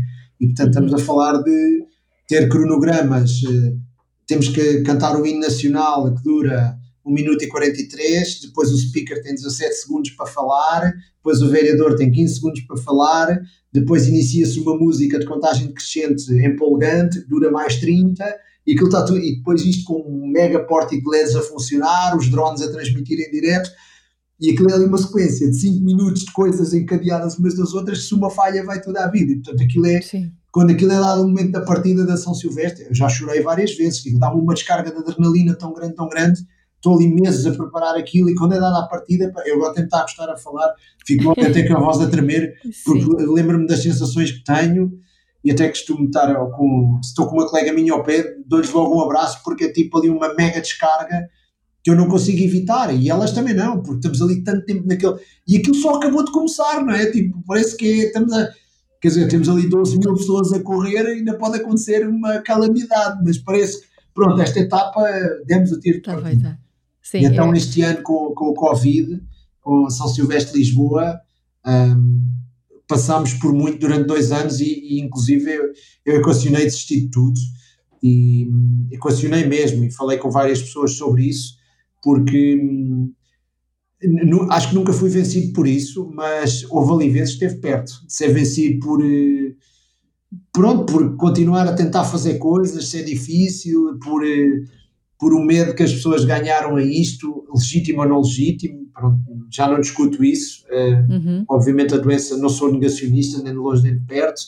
Acho que muitas coisas foram exageradas, outras talvez não já não discuto isso, e depois isto passou também a ser muito uma questão política, uh, não havia nenhum político que se quisesse atravessar, fosse com o que fosse para os eventos, e, e, e eu entendo-os também, porque vinham eleições à porta e ninguém queria ser acusado de estar a fazer um ajuntamento de um evento esportivo e depois, olha, este senhor é que espalhou o Covid pelo mundo. Hum. Não há nenhum político que era isso, e portanto uh, o cancelamento, eu passei passei a ter a minha agenda. O que é que te agarraste para continuar? aos treinos. Uh, foi a única e à família. Foi, foi houve alturas, houve alturas muito, muito. Então, quando viemos para casa, uh, eu quase me matei a treinar, porque se não fosse os treinos, eu e o grupo de amigos do treino criámos algumas rotinas engraçadas que ainda hoje mantemos. Porque nós todos temos bicicleta, uma coisa que se chama rolos, que, que é um equipamento em que nós colocamos a bicicleta e andamos em casa. E hoje em dia existem aplicações, aplicações que nós temos um bonequinho, uh, somos nós esse bonequinho, e os nossos amigos estão a andar na casa deles, é como se fosse um jogo de, da Playstation e cada um está na sua casa, assim de uma forma muito simplista, mas aquilo é extremamente real, porque se aparece uma subida no percurso, aquilo fica mais difícil, uma descida fica mais leve. Eu, por exemplo, hoje, ao fim da tarde, tenho um treino marcado às seis e meia com pai 10 amigos e cada um vai estar na sua casa a fazer esse treino. E portanto, nós durante aquele primeiro confinamento, em abril de 2020, eh, sei lá, treinávamos de manhã e treinávamos tarde, porque estávamos todos em casa, não se podia sair, eu saía para correr às 6 da manhã, que era para os vizinhos não me verem que eu andava na rua, não é? Se não vem um bandido que anda a espalhar as pessoas, eu ia no passeio a correr, as pessoas fugiam. Uma vez disse uma senhora, veja lá, não seja atropelada Tipo, não, não apanha Covid comigo, mas e, morre, morre atropelada. Juro-te, juro disse isto a uma senhora. A senhora vinha na ciclovia, eu ia a correr na ciclovia, e a senhora mandou-se para o meio da estrada para não se cruzar comigo. E não levou com um carro porque não caiu. Eu disse, pronto, olha, a senhora podia ter morrido atropelada, mas ao menos morria sem Covid. Quer dizer, pronto, é o quê? E a senhora andava a fazer uma caminhada ali no Pardão em Cascais e hum, ali em São João de Estoril a chegar a Cascais. E portanto tive vários episódios destes, mas eu agarrei-me eh, e já disse isto às pessoas todas da minha equipa hum, e acabámos por, eh, por eh, todos partilhar um bocadinho isso. Eu, eu era o mais afetado porque os outros têm empregos mais, entre aspas, normais uhum. e eu era o único que não tinha trabalho e as pessoas iam me dando muita força. E depois também, pronto, comecei a tentar fazer, sair de sair do buraco, criei uma loja online, um, que isso é o nosso novo projeto, criámos uma loja online, falei com as marcas que já nos patrocinavam para nos passarem a vender produtos para nós podermos vender na loja online, que está a correr bem, e fizemos uma parceria com o CTT para essa loja. Comecei a ver como é que se fazia lá fora os eventos virtuais, fizemos cinco corridas virtuais, fizemos a São Silvestre Lisboa virtual com 7 mil inscritos, foi mega, mega, mega sucesso. Chegámos a 42 países, a quatro continentes, nunca pensei ter 7 mil inscritos. Incrível. 7 mil inscritos numa corrida virtual. E portanto não baixámos os braços, só que havia ali dias tipo, eu nem atendia ao telefone a ninguém, porque estava mesmo, ia treinar, estava lá na minha paz a fazer duas horas de rolos fechado na, na garagem, mas, mas eu acho que foi, foi esse conjunto todo e, e, e ir falando também com outros organizadores, as pessoas uniram-se um bocadinho nessa altura organizadores que eu nunca sequer tinha falado na vida que me ligavam a dizer o que é que eu estava a fazer. Queriam criar uma, uma comissão nacional de organizadores de eventos esportivos, queriam que eu fosse o presidente. Não, não, não, não tenho tempo já para isso. Eles deviam achar que eu falava bem, então eu queria não, não, eu não quero ser presidente. Apoio-vos em tudo, mas, mas não quis. E, e, foi um bocadinho isso, foi tentar não baixar os braços e, e, eu acho que foi muito o desporto e a família e foram tanto, que eu sei que eles estão cá sempre, não é? E portanto, e depois também tenho a outra parte, que grande parte das pessoas que estão comigo já desde o início da empresa, uns já eram meus amigos, uh, outros passaram a ser, foram pessoas que estavam sempre ao meu lado e que eu também sabia se eu precisasse ter um evento em que eles não me cobrassem nada para trabalhar, bastava eu dizer, e portanto tenho essa tinha essa segurança do meu lado que dizia, não, as pessoas estão do meu lado e querem mesmo, não estou a falar dos colaboradores a tempo inteiro da empresa, estou a falar de pessoas que colaboram pontualmente nos eventos. Isso acabou por correr bem. E outra coisa que ainda não falámos aqui, que é, eh, eu, eu em 2005, com um grupo de amigos, ainda antes de criar a HMS, em 2008, eh, gostava muito de triatlo e continuo a adorar triatlo e atletismo, então criei um clube de atletismo com amigos, uh, do qual sou presidente desde essa altura, que isso é outra parte da minha vida, me ocupa hoje muito tempo, e hoje em dia somos 220 pessoas a fazer triatlo. triatlo. Sim, uhum. somos o maior clube de triatlo em Portugal. Eu eh, entrevistei a Melanie no, logo no início do Ah, pronto, boa, boa, sim, e, e somos o maior clube de triatlo em Portugal, e temos 220 atletas, criámos uma escola triatlo, hoje em dia temos pequeninos desde os 7 anos até atletas de 70 e tal anos, nadamos em duas piscinas, temos pessoas contratadas e portanto é um projeto que eu, que eu sou, sou muito apaixonado desde o início, que, que é uma coisa que surgiu de uma, de uma brincadeira, eh, vamos lá fazer um clube triatlo, isto até era uma coisa gira ao ponto de termos chegado a ser o maior, somos o maior clube triatlo em Portugal, estamos sempre com muitas pessoas em todas as provas e, portanto, isso também, o facto de termos as pessoas do clube, o grupo de treino, as pessoas nunca terem deixado de treinar uh, e, e, imensos pais do clube, isso dava-me um conforto enorme porque um, ehm, eu tinha imensos pais que tinham os filhos fechados em casa e nós logo desde o primeiro dia, eu nem sabia o que era o Zoom. E então comprámos uma conta Zoom para o clube e os, e os nossos treinadores davam treinos aos miúdos em casa todos os dias. Ainda nem se falava nessa coisa da ginástica em casa, que depois virou moda. Os treinadores davam e tinha N pais do clube eh, a agradecer e depois já tínhamos os grupos de adultos que as pessoas se encontravam e todos os dias nos víamos. E portanto estávamos ali com 20 ou 30 caras, de colega, não eram colegas de trabalho, eram os nossos colegas de treino habituais, cada um na sua casa, uns na sala, uns na garagem, não sei o quê, ou andávamos de bicicleta, ou fazíamos, fazíamos alongamentos, fazíamos reforço, e parecendo que não aquele momento do dia, bom, eu lá em minha casa era o Chitex com os meus filhos, pronto, iam ver os amigos e não sei o quê, uh, aquilo corria muito bem, e eu acho que isso também ajudou a aproximar muitas pessoas e a não se sentirem tão afastadas. E depois mal, mal houve a primeira abertura, eu acho que as pessoas do desporto, de regra geral, são um bocadinho menos estressadas com estas coisas do Covid, um, um bocadinho menos, e e nós mal conseguimos, começámos a ir nadar para o mar, porque as piscinas estavam fechadas. E aquilo na altura era, era proibido haver mais do que 10 pessoas juntas, não sei se te lembras. Lembro, então lembro. nós fazíamos grupo, fazíamos um Excel a dizer, olha, estes 10 juntam-se ali, então estavam, era ridículo, estávamos na praia, íamos nadar ao mar, estavam de, grupinhos de 10, às vezes vinha a polícia até connosco, mas quem é esta gente? Não, não, nós em bloquinhos de 10, estávamos em montinhos de 10 e depois íamos nadar, não estamos juntos, então andávamos no mar, voltávamos, então treinávamos às seis e meia da manhã no mar, que as pessoas depois tinham que se ligar aos seus trabalhos, uhum. íamos nadar ali à praia de Caxias às seis e meia, depois cada um voltava para casa, as piscinas estavam fechadas e fizemos isso durante, sei lá, maio, junho, julho, acho que as piscinas só voltaram a abrir em agosto ou setembro, ali três ou quatro meses a nadarmos sempre de manhã no mar, eh, e os miúdos nadavam ao fim da tarde, eh, e os, os adultos nadavam de manhã na praia. Pronto, e essas coisas ajudaram-nos um bocadinho a, pronto, a ultrapassar esta, esta treta. Eu, eu, eu, ouço o teu discurso e eu imagino-te um homem cheio de ideias. É, é verdade. Tens sempre ideias aí a, Sim, a eu tenho, eu tenho, muitas ideias, principalmente. O que é que fazes com elas todas? Quando eu trabalho a branda. Quando eu trabalho a branda é tipo, sou um bocado. começo a ter muitas ideias a e. Produzir, a produzir. Uhum. O, nosso, o, nosso, o, meu, o nosso informático da empresa, que é o meu cunhado e que que é a pessoa que está comigo há, há mais tempo, ele, ele diz-me imensas vezes, tipo, epá, até tenho medo quando tu me telefonas porque eu, eu invento sempre uma coisa nova e, e ele diz, epá, poxa, lá está este gajo com as ideias, porque eu tenho imensas ideias e, e, por exemplo, o nosso sistema o nosso, uh, o nosso back-office, eu consigo saber em tempo real quantos inscritos estão, estatísticas. Eu hoje em dia dou isso aos nossos clientes para eles irem acompanhando as inscrições das provas. As pessoas ficam, adoram aquilo, porque conseguem, não, primeiro não me estão a perguntar quantos inscritos é que há. Depois tem uma página com uma password, chegam lá, entram, vê, olha, estão tantos inscritos, são tantos homens, tantas mulheres destas idades, e conseguimos ir monitorizando as campanhas que vamos fazendo uhum. e as uhum. coisas que vamos fazendo. E a coisa acaba por correr bem por aí. Mas isso são tudo coisas que eu fui vendo e fui tendo ideias, e se tivéssemos esta estatística, aquela, uma coisa que eu, que eu nunca. Uma coisa que eu, por exemplo, que eu inventei que me reduziu imensa ansiedade foi comparar com os anos anteriores, mas ao número de dias da realização dos eventos. Porque, por exemplo, os eventos nem sempre são na mesma data. Umas vezes uhum. são no início do mês, e portanto eu às vezes estava a comparar a base de dados de um dia com o dia homólogo do ano anterior. Mas neste ano a prova realizava só 30 dias mais tarde ou 30 dias mais cedo, por exemplo, e aquilo não era real.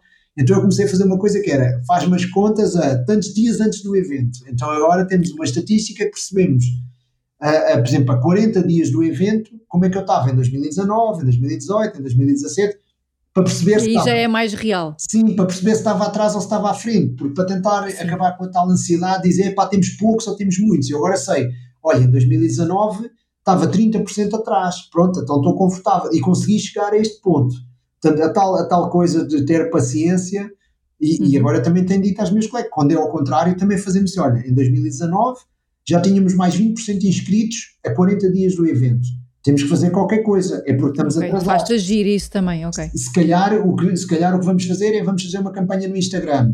Fazemos uma campanha no Instagram, 15 dias depois monitorizamos, vemos, olha, ok, isto teve impacto, já recuperamos o atraso e essas coisas, é porque eu gosto muito do detalhe, e então essas são ideias que eu vou tendo e que depois vão ajudando no negócio. Pronto, e, e mesmo para os próprios eventos, eu, eu, como, eu acho que é por eu fazer as coisas é que, é que depois eu, eu tenho muitas ideias, e portanto às vezes vou na prova e lembro-me, pá, isto era giro fazer, ou tipo, eu nunca colocaria os códigos desta maneira, mas isto também acaba às vezes por ser um, um bocado estressante. Eu se vou, sei lá, vou a um concerto de música Epá, eu entro no concerto começo a ver onde é que eles têm os cabos e como é que eles têm as luzes ligadas. Estás e... atento ao detalhe. Sim, não, nós nas nossas profissões acontece sempre isso. Eu tenho, eu tenho aqui duas colegas que estão mais ligadas comigo na parte organizativa.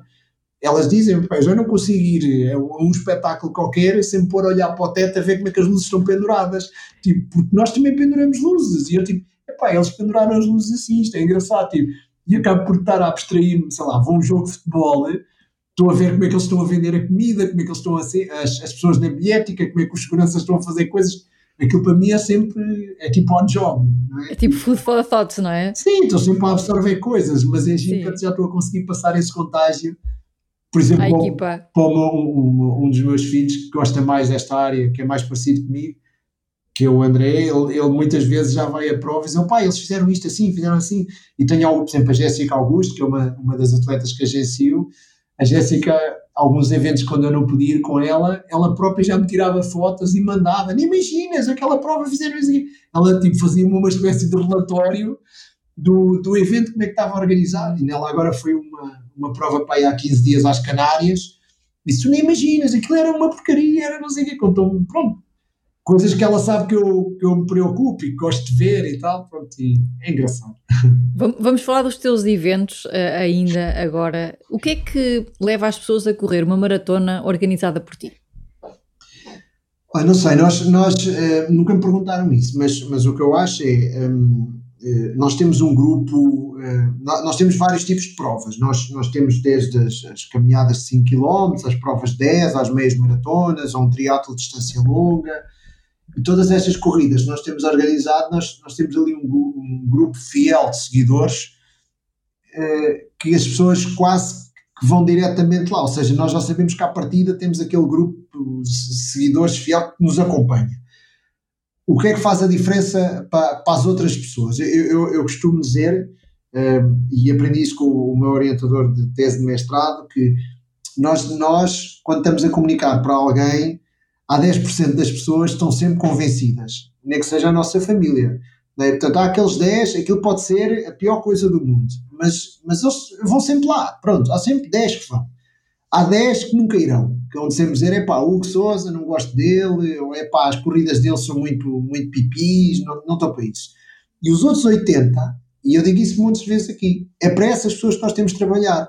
E essa estratégia de que, que nós tentamos fazer é tentar chegar às pessoas a linguagem de as inspirar a participar. Porque o, o, o segredo, que para mim não é segredo nenhum, eu conto isto a montes de gente, é nós temos que, porque corridas há muitas, não é? E portanto é cortar uma estrada, montar um pórtico, tiro de partida e bora lá correr. Outra coisa é a experiência. A, a experiência que a pessoa vai ter na corrida. E eu costumo dizer que, as, e por isso é que as corridas, as, as, que nós organizamos, primeiro, nós optámos por não ter uma todos os fins de semana. Nós temos um evento grande, uh, por, devemos ter 10 por ano, sem ser Covid, ok? Imaginemos que temos 10 por ano. E nesses 10 por ano que temos, tentamos que eles sejam todos diferenciadores. Não queremos fazer sempre no mesmo percurso, sempre iguais e por aí fora. E tentamos que a experiência da pessoa seja boa em todo o processo, não é só no dia que vai correr. Ou seja, por exemplo, a pessoa inscreve-se o ato da inscrição, eu às vezes inscrevo-me em provas, eu chego a meio do processo de inscrição, ou já estou irritado com aquilo, ou aquilo deu 50 bugs, e já estou irritado e ainda nem sequer comecei a participar, e o método de pagamento não é fácil, e depois o e-mail nunca chega, e depois o e-mail foi para o spam, ou seja, eu para mim a, a experiência da pessoa começa com o ato da inscrição, e depois passa por, vou levantar o número, ok, a fila estava bem organizada, as pessoas eram simpáticas, desejaram boa sorte, eu estou sempre lá a partir a cabeça às minhas pessoas, e pá, é a favor, atender as pessoas com um sorriso nos lábios, boa sorte, boa prova, divirta-se. Depois é a prova em si. As casas de banho eram boa, por exemplo, uma coisa que nós nas nossas provas, são, são as provas em Portugal, têm mais senhoras a participar. Porquê? Nós, e eu costumo dizer, eu, eu digo, para mim um indicador que a prova está bem organizada é quando tem muitas senhoras. Porque as senhoras são mais preocupadas com o detalhe. Os homens é, for preciso, vão urinar atrás de uma árvore não é? E as senhoras não, se a casa de banho está suja, se não está suja, a maneira, se a fruta vinha amassada, se a bebida vinha quente, as senhoras dão muito, muita atenção ao detalhe. E estas coisinhas, por exemplo, o abastecimento, coisas simples, o abastecimento estar montado do lado esquerdo da estrada é uma coisa que quase ninguém se lembra, mas 90% das pessoas usam a mão direita para agarrar a garrafa e não conseguem agarrar a garrafa com a mão esquerda. Às vezes, uma coisa que não lembra a ninguém, que é o abastecimento tem que estar do lado direito. Porque a grande maioria das pessoas, mas pomos sempre umas mesas do lado esquerdo, quando é possível, não é? Para os canhotos agarrarem a coisa. E isto é, uma, é um pormenor do detalhe, não é? Não sei lá quantos canhotos é que estão na prova, não é? Mas, mas são pequeninos pormenores. Por exemplo, as casas de banho estarem bem sinalizadas, as pessoas encontrarem as casas de banho. E depois não acaba aqui, acaba com o envio das fotografias às pessoas, os formulários, de, de, o questionário de avaliação. Eu, eu digo isto já me aconteceu muitas vezes, as inovações que eu introduzo no ano seguinte no evento, 90% delas vêm do questionário de satisfação. Nós temos um campo em que as pessoas podem fazer os seus comentários e dar sugestões. Há imensas que são válidas e as pessoas dizem, olha esta ideia, assim, pá, poxa, nunca me ia lembrar disto. Boa, bora lá aplicar. E portanto, eu sou muito a favor, e às vezes vamos nas orelhas, não é? Mas também lá há ideias estapafúrdias, sei lá, lembro-me que uma vez um senhor disse, ah, deviam cortar durante o mês de novembro e dezembro a Avenida da Liberdade ao sábado à tarde para nós podermos ir treinar a fazer a subida. Quer dizer, isto era uma ideia completamente absurda, né? Mas, mas também há ideias, por exemplo, uma vez uma senhora escreveu, disse, olha, eu observei que vocês estão a entregar plástico neste, nesta peça, nesta peça, e era evitável. Epá, eu olhei para aquilo e pensei, bem, eu elimino 24 mil sacos de plástico. Além de poupar dinheiro, e assim, pá, será que isto faz tanta importância para Porque eu, eu gostava que o dorsal fosse todo bonito, dentro de um saco de plástico, pensei, pá, estou a dar um dorsal, de, os alfinetes, os alfinetes para segurar sim, o, sim, sim. os alfinetes iam dentro de uma bolsinha de plástico, assim, isto tem que ir dentro de uma bolsinha de plástico. Eu assim num bocadinho eliminei 24 mil sacos de plástico. E foi uma ideia que alguém deu num questionário de satisfação. Portanto, eu acho que o que faz as pessoas voltar é um bocadinho esta coisa da nossa preocupação com o detalhe e com a preocupação em criar uma experiência diferente às pessoas, porque os eventos são experiências. E se a pessoa sai dali com aquela sensação de querer voltar e levar um amigo, e é isso, é tentar criar um evento sempre que seja uma experiência diferente. Sei lá, nós fazemos a corrida da, da Oxan, uh, o, o, nosso cliente queria uma coisa diferenciadora. Eu tinha visto que faziam no Brasil uma corrida dentro do autódromo uh, onde era a Fórmula 1. Então a corrida da Oxan é dentro do autódromo do Estoril. Ele gostou da ideia fazemos dentro do autódromo Estoril, as pessoas adoram andar lá, sei lá, a corrida da Volkswagen, fazemos dentro da fábrica da Volkswagen, que são 10 km, dentro da linha de montagem na fábrica, as pessoas andam por baixo dos carros a ser montados. Portanto, a fábrica está parada, mas vêm pessoas do estrangeiro para fazer esta corrida, porque só há duas no mundo que fazem isto. E, portanto, é que é uma experiência completamente. Tanto que há pessoas que, que, vão andar só para ir a ver aquilo, tipo, não querem saber de correr, querem ver, querem ver a, a, fábrica e como é que aquilo funciona. Ou seja, a experiência, por exemplo, dizerem assim, ah, faz a, faz a São Silvestre Lisboa à hora do almoço ou de manhã, não tem o mesmo impacto que fazer à noite, com as luzes da cidade acesas, com, com aquele ambiente que, que, a, que a cidade de Lisboa tem na altura do Natal, que a cidade toda iluminada e por aí fora. Não, isto, a experiência, as luzes de Natal fazem parte do pacote. É? Portanto, tem, tem que lá estar e tem que ser a experiência. E é um bocadinho isso. Eu acho que é isso que faz as pessoas virem porque o correr é um ato que é igual, correr numa prova mal organizada ou numa prova é andar com as pernas para a frente e dar aos braços Sim. e correr, calçar umas sapatilhas e vamos lá. E depois outra coisa que eu acho que, que apaixona muitas pessoas do, da corrida uh, é o facto de ser um desporto, eu costumo dizer, muito democrático. E não há muitos desportos a permitirem isto. Eu, por exemplo, eu se quiser ir jogar ténis a Roland Garros, eu não consigo ir jogar ténis a Roland Garros ou fazer uma coisa qualquer, mas eu se quiser participar na prova que bateu o recorde do mundo da meia maratona, eu consigo estar ali um metro ou dois atrás do tipo que vai bater o recorde do mundo. Ou seja, eu estou na mesma prova que ele, eu consigo-me comparar a mim próprio. E aconteceu isso este ano, eles bateram o recorde do mundo na meia maratona de Lisboa, eu fui participar naquela prova. E portanto, o meu filho também foi correr, e nós participámos. E percebemos, ok, ele fez 17 minutos do homem, pronto, consegui-me comparar. Eu agora eu não consigo comparar a jogar ténis com o Federer. E por isso é que eu digo, o que apaixona muitas pessoas neste, neste tipo de esportes é esta proximidade que nós temos com o tipo que ganha a prova. É? Quer dizer, a Melanie vai aos Jogos Olímpicos, eu, eu vou a um triatlo em que participo e que a Melanie também participa e consigo comparar o meu tempo da natação com o dela e consigo comparar o meu tempo da bicicleta e da corrida com o dela e portanto uh, não competimos no mesmo escalão, não temos o mesmo nível, nada disso, mas consigo dizer, pois olha, a Melanie corri o mesmo que ela, ou ela deu-me dois minutos, ou por aí fora, e portanto. E eu não Estás ali, não é? Estás perto, não, estás a viver. e é comparável, porque fizemos todos o mesmo percurso, e portanto não houve uhum. uma coisa especial só para, só para o tipo que, que o exemplo do Roland Garros e tipo, olha, eu não... Ou Nadal ou para o Federer. Sim, é? ou com outro, ou com o Ronaldo, eu não consegui jogar futebol para dentro do estádio nacional, não é? Quer dizer, não, uhum. um bocadinho por aí.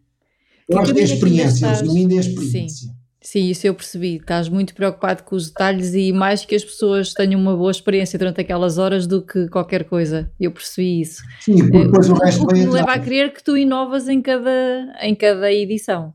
Tu tens essa intenção de causar uma experiência nova em cada edição. Tenho, tenho. E, e algumas delas acabam depois por vir para ficar. Uh, porque uh, aquilo é uma coisa que quando corre bem, no ano a seguir já não podemos tirar e portanto já aconteceu isso algumas vezes e se nós depois tiramos as pessoas sentem falta. Uh, por exemplo, Mantens o que funciona e inovas em, em, outras coisas. Pois é assim, tipo, olha, isto deixou de ser novidade. Pronto, também temos algumas coisas giras que nós fizemos e que alguns organizadores uh, na altura não fizeram e que hoje em dia somos só nós que fazemos e as pessoas já não querem fazer para não serem acusadas de nos copiaram e por aí afora. E portanto temos algumas coisas nós aqui inventámos, não copiámos, como costumo dizer. Uhum investigar. Inspiraste, exato, investigaste. Investiguei, que, caminho, que caminho é que estás a trilhar, Hugo? O que é que se segue daqui para a frente? Não sei, um, eu penso muitas vezes nisso. Eu, eu neste momento, o meu, o meu sonho era, era uh, tornar as pessoas que, que, que, estão comigo na empresa o mais autónomas possível. Isso é que era, era mesmo o meu sonho, apesar de, de eu ter uma empresa que tem as minhas três as minhas siglas, HMS é o Miguel Souza, um, até a história da criação do nome da empresa, porque eu cheguei lá com montes de nomes, nenhum nome servia, e nenhum nome servia, e o homem, não, esse já não dá, esse já não dá, esse já não dá, e às tantas o homem disse-me assim, epá, o homem já estava farto de mim, disse, epá, ponha as suas siglas, e eu disse, epá, não, isso é muito piroso, eu disse, mas daqui uns tempos ninguém conhece, epá, mas isso é muito egocêntrico, e o homem, ponha, ponha, e eu acabei por pôr. Depois cheguei a casa, disse à minha mulher, olha, vai-se chamar HMS, ela, meu Deus, que vergonha, tanto que eu ao início, eu ao início, quando quando ia às reuniões, dizia que, ah, é, então é de que empresa? Ah, é particular. Eu dizia que era, nunca dizia que era o nome da empresa. Tinha vergonha.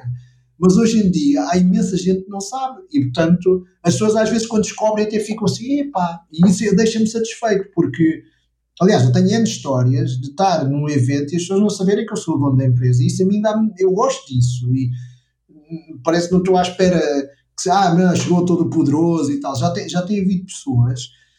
Aconteceu uma vez uma cena de um, de um fornecedor que nos estava a entregar um, um gerador e a minha colega estava a pressioná-lo porque ele estava atrasado. Ligou-lhe aí 10 vezes. E eu, por acaso, vi o homem a chegar e fui ter com ele. E ele disse: Epá, o homem conhecia, pá, a sua colega, a sua chefe, a sua chefe é uma chata. Mas ela estava a pressionar o homem porque ele estava a pressionar a ela, não é? Aquilo era em cadeia. E o homem a dizer mal dela, é pá, pois, pois, tal. Pronto, eu, eu, pronto, eu, isto acontece N vezes, porque eu estou numa postura meio discreta, não gosto de ir entregar prémios, não, não gosto nada dessas coisas mais de.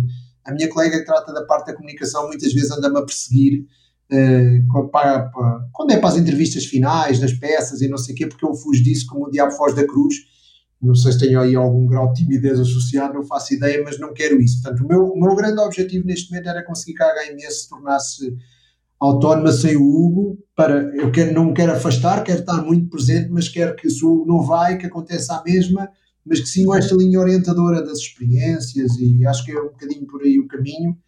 Um, e pronto, eu, eu sei que é difícil, porque é uma coisa que sai muito da minha cabeça e muitas minhas ideias e muito também da minha obstinação, porque eu sei que também se não fosse obstinado não, não conseguiria chegar onde chegámos e fazer as coisas que temos feito. Mas pronto, o que eu sinto às vezes é, às vezes depois de ver uma partida da São Silvestre, ou às vezes estou a ver fotografias e digo isto é que as pessoas já viste, fomos nós que organizámos isto, porque uma, uma, lembro-me uma vez, uh, sei que já estamos a chegar ao fim do tempo, mas, mas uma pessoa que, pronto, que nós temos a parceria com a rádio comercial e houve um ano que o Nuno Marco foi correr. Eu convenci-o, treinei-o, andei a treinar com ele uns dias. Bem, ele é uma pessoa super conhecida, fala com milhares de pessoas e não sei o quê. Bem, ele estava lá na partida, ele ajudou-me lá na partida e depois ele foi correr. Ele, eu deixei as pessoas saírem, não sei o quê, e ele disse: Pronto, foi. o homem estava e disse: Pá, eu tu, tu, ele disse: Como é que vocês conseguem? Ele estava. Hum, super, ele depois no fim falou comigo e disse que estava super impressionado com a capacidade de mobilização daquela gente toda, porque ele era uma pessoa de fora. E portanto, quem já está muito habituado a isto, já, aquilo é, ah, mais uma maratona com 12 mil, mas como é que tu consegues convencer 12 mil pessoas a vir aqui a um sábado à tarde? Epá, vêm de transportes porque não conseguem parar o carro na baixa, vão-se matar a correr e depois vão todos suados, cheios de frio, porque estava um frio horrível. Ele está a dizer, pá, como é que vocês conseguem mobilizar esta gente? Ele, ele estava impressionadíssimo com. E o que é que tu respondeste? Não, eu disse, pá, não sei.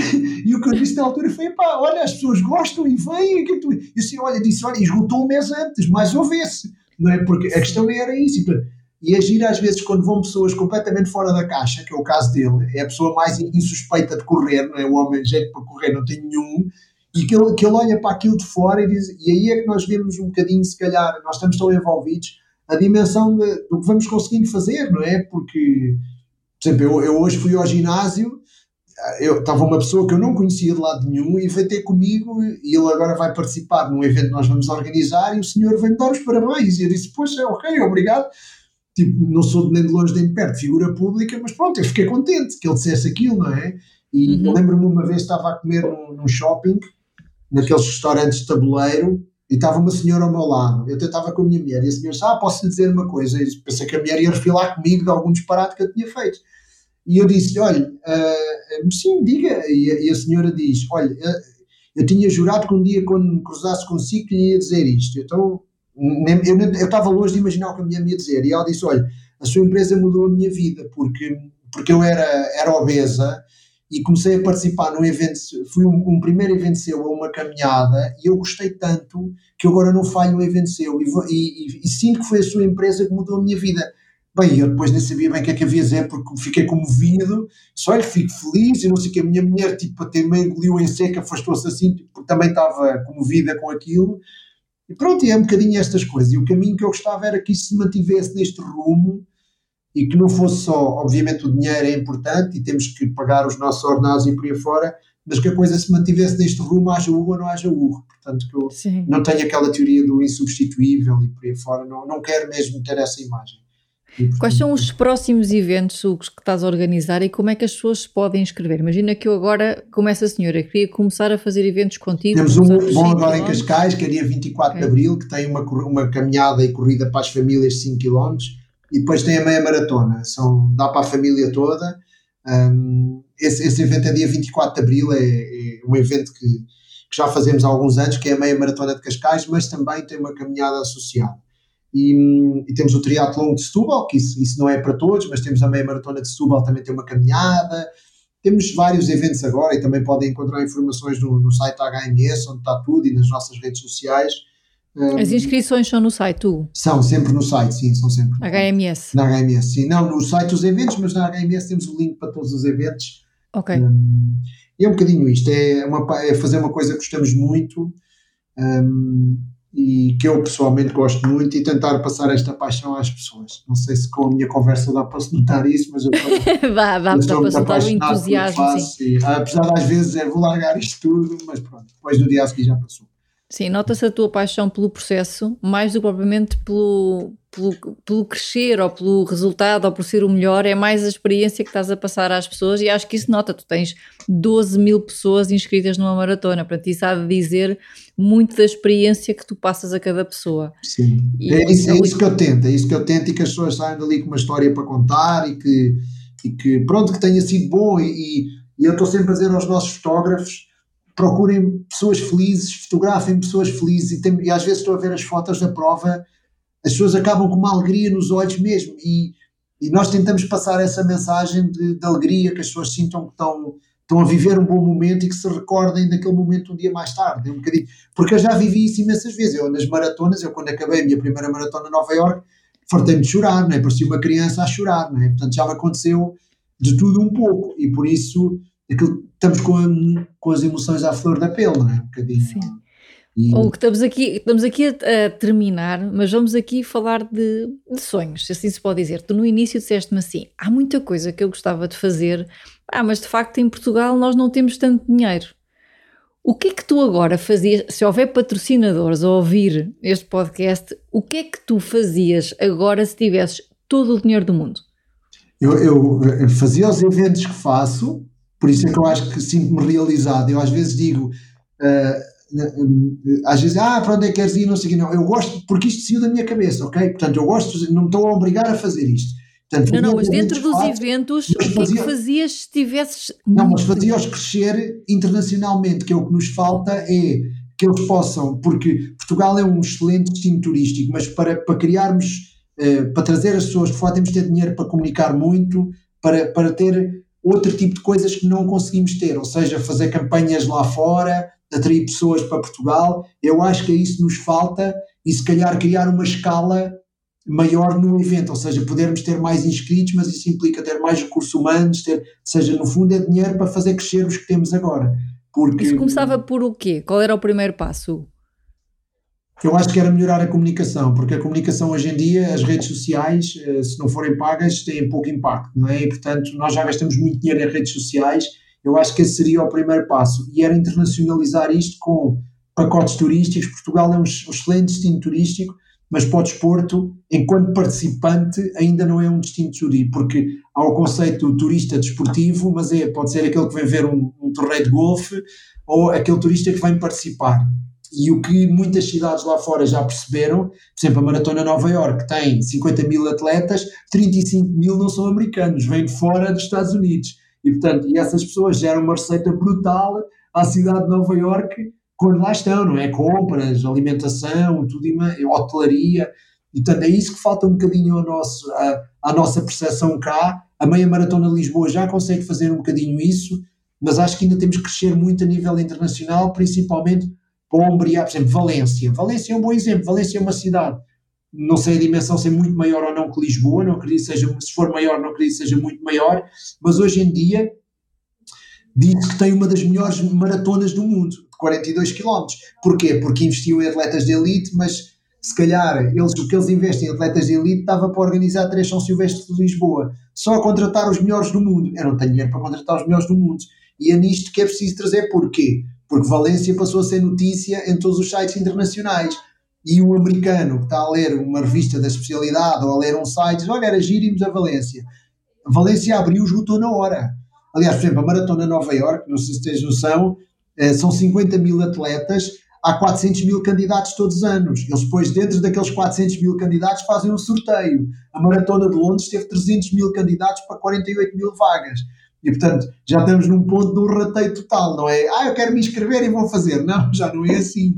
Okay. E portanto. E é por alguma... sorteio, não é por tempo, não, é por sorteio. Não, não, pronto, os melhores, quem corre bem consegue acesso à frente. Eu, por exemplo, eu com o tempo que eu faço na maratona, tenho sempre entrada em qualquer maratona do mundo. Mas uma pessoa que corra, sei lá, 3 horas numa maratona não tem entrada. E portanto, e 3 horas é um tempo aceitável, não é? Para o comum dos mortais. Eh, e portanto é um tempo bom, pronto, e, mas não tem entrada. Então a pessoa tem que entrar numa lotaria, tem que entrar num rateio, então tem que comprar uma inscrição a uma agência de viagens que custa uma fortuna. Portanto, aquela coisa de chegar a um site e inscrever-se numa prova, lá fora em muitos eventos já não acontece. Esse é o meu sonho, é um dia abrir as inscrições e aquilo esgotar no instante seguinte.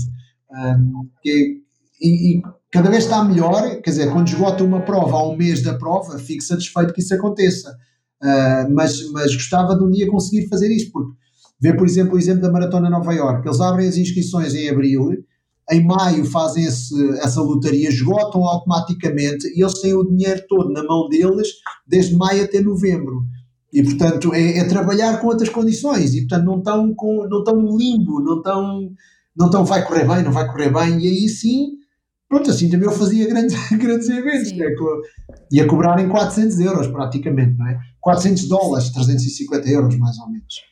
E é, é, outro, é outra realidade. Não, é outro campeonato, pronto, e, e, nós aqui cobramos 12 euros, portanto estamos a falar de coisas...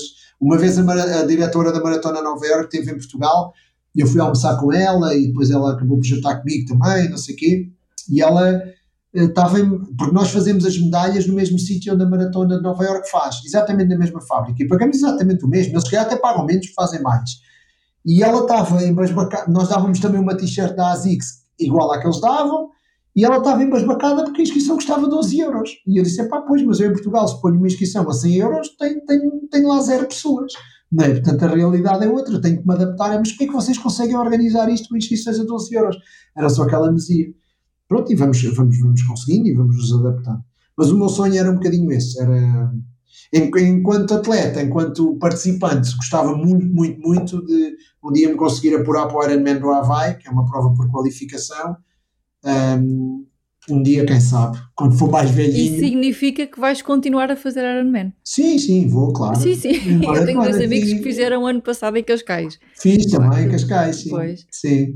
Sim, mas okay. vou, vou continuar a fazer, pois enquanto puder. Eu treino todos os dias, eu não disse essa parte.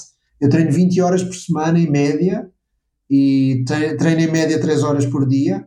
E hum, no meio da Eu acho que falar da tua organização diária era todo um outro episódio do Não, podcast. isso era outro episódio, com, sim. Com isto tudo que tu fazes, e o clube, e a empresa, e as maratonas, e os sim, treinos, sim, sim, eu não sei como é que tu organizas. Mas é porque, porque eu tenho, levanto-me todos os dias às 5h40, Uhum. Às 6 e um quarto já estou na piscina, levanto-me às 5 e 40 saio de casa às 6, 6 e um quarto chego à piscina, nado mais ou menos das 6 e 25 até às 7 e 45 uh, nadamos uma hora e 20, mais ou menos, saio da piscina, depois de sair da piscina venho para o trabalho, normalmente chego trabalho às 8 e meia, às vezes vou treinar a hora do almoço, outras não, e, e, depois treino sempre ao fim do dia, portanto treino, faço sempre dois treinos por dia, todos os dias, pronto, e, e sábados e domingos incluídos. portanto, quando tenho eventos para organizar tento gerir a minha coisa assim, já cheguei a treinar às 5 da manhã. No dia do evento, já fiz coisas malucas. Mas pronto, então é também esta, esta obrigatoriedade de ter um determinado rigor uh, na minha vida desportiva, que eu sou um pseudo sou atleta amador, não é? Não me considero atleta de elite, ter esta organização na minha vida desportiva, depois consigo trazer isto para a minha vida profissional e ser muito metódico com as coisas e com, porque eu, eu sei que se me atrasar na piscina, chego lá, os meus colegas já têm 200 metros, ou se, não é? Portanto, 200 ou 300 e já estão.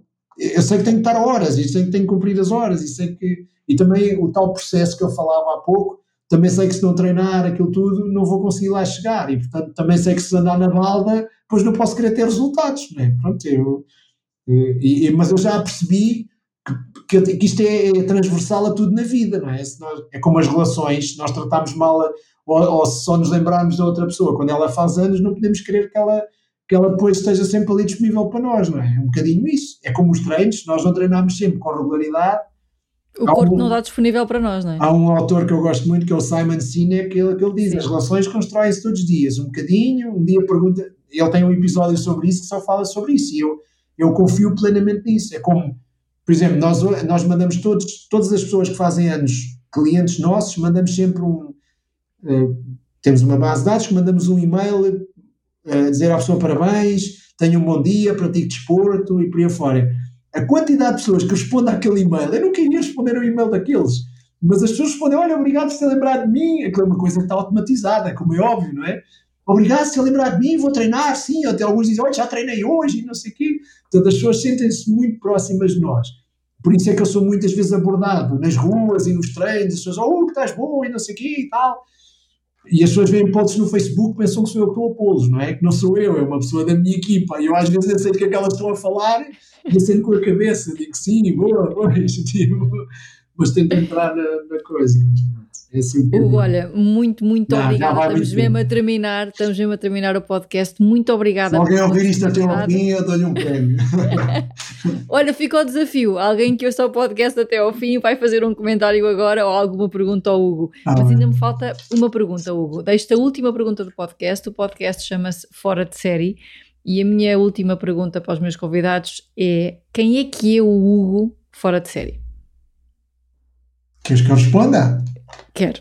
Não, até, eu, eu não, não me considero isso, apesar de haver algumas pessoas que certamente pensarão isso de mim, que podem achar que eu tenho um ego alto uma coisa, eu tento ser uma pessoa normal e amigo dos meus amigos e, e, e estar sempre disponível para ajudar as pessoas e, e, já tenho tido alguns dissabores com isso, mas eu tento ser, para mim ser fora de série é isso, não, não é mais do que e, tentar fazer as coisas com brio um, e, com gosto. Eu acho que às vezes eu fico incomodado com muita coisa, eu, eu, gosto que as coisas estejam alinhadas, eu não acho que tenho toque nem nada dessas coisas, mas eu gosto que as coisas estejam bem organizadas, bem decoradas, bem feitas, acho que o brilho, acho que é, é tudo um bocadinho isso, é, é sermos perseverantes e continuarmos sempre a acreditar, eu acho que isso é que faz, o conjunto de tudo faz com que as pessoas depois possam sobressair, eu tento sempre passar essa mensagem para os meus filhos, que eles não, não esperem fazer uma coisa hoje e ter os resultados amanhã, isto leva muito tempo a chegar-se e a conseguir-se as coisas. E, portanto, e se nós queremos às vezes sair de uma situação em que estamos mais em baixo ou mais. Não é, não é só uma conversa que ajuda, é o, ponto, é o pontapé de saída, tem que haver um pontapé de saída, mas aquilo é um processo contínuo e esse processo, se, se as pessoas acreditarem, vai resultar. Eu, eu, tenho mesmo essa convicção e eu, não, o anything is possible para mim é sempre um exagero, mas, mas não, pode não ser por ali, mas pode ser um bocadinho mais ao lado e também ser muito bom. Não tem que ser aquilo que idealizámos ao início, não é? Porque o caminho depois vai-se construindo. Isso, eu, eu tento ser assim para poder ser a tal pessoa fora de série, uh, que eu não acho que seja fora de série, mas acho que é, o fora de série é essa pessoa que gosta de, de ir seguindo os seus sonhos e atrás dos objetivos, sendo que tem consciência que às vezes não podemos chegar lá por o caminho que pensámos, mas vamos um bocadinho ao lado. Há uma frase que diz que os objetivos estão na nossa vida não para nós chegarmos exatamente lá, mas para nos pôr em ação. Sim, pois é aquilo que tu dizes, se for um bocadinho ao lado, está tudo bem, mas nós começamos a agir, não é? Nós não, entramos é, no processo. É verdade, e, e, às vezes coisas que nos consomem, tentar minorizá-las, é, minimizá-las. Eu, eu digo muitas não, às vezes aqui no escritório as pessoas dizem, ah, Hugo, temos reclamações deste evento. E assim, ok, reclamações, então mas quantos e-mails são? Ah, e-mails, e-mails, quantos são? São 10. Quantos inscritos tinhas? 10 mil. Então, em 10 mil tiveste 10 reclamações isso é assim, qual é a porcentagem disso? Ah, é 0, não sei o que, não é? Então, mas achas que é isso que nos. Obviamente temos que responder às pessoas e temos que perceber o quê, mas é isso que destrói o evento? Não é isso. Tipo, nós temos que olhar para o copo meio cheio. Eu, eu tento sempre ter essa versão mais positiva da coisa do que negativista. Obviamente não, não descurar o resto, mas fazer essa análise. Pronto, essa coisa do, do tentar uh, transformar as coisas na vertente percentual uh, ajuda muito às vezes, em termos percentuais, é, e eu disse, olha, é aquela regra dos 10% nunca gostarão de nós, eu disse, olha, são 10 mil, até às mil reclamações a coisa está aceitável. É os 10%. A partir das mil a coisa já começa a ser preocupante. Mas pronto, está bem? Muito, muito obrigada por Obrigado. Muito obrigada, gostei muito da conversa e obrigado, um beijo grande para ti. Por o convite, Bárbara, obrigado. Obrigado. Muito obrigada por teres assistido a este episódio. Acredito que leves daqui informação preciosa. Envia e-mail para sugerir pessoas inspiradoras. Este é um podcast para ti, onde quero partilhar dicas e inspiração.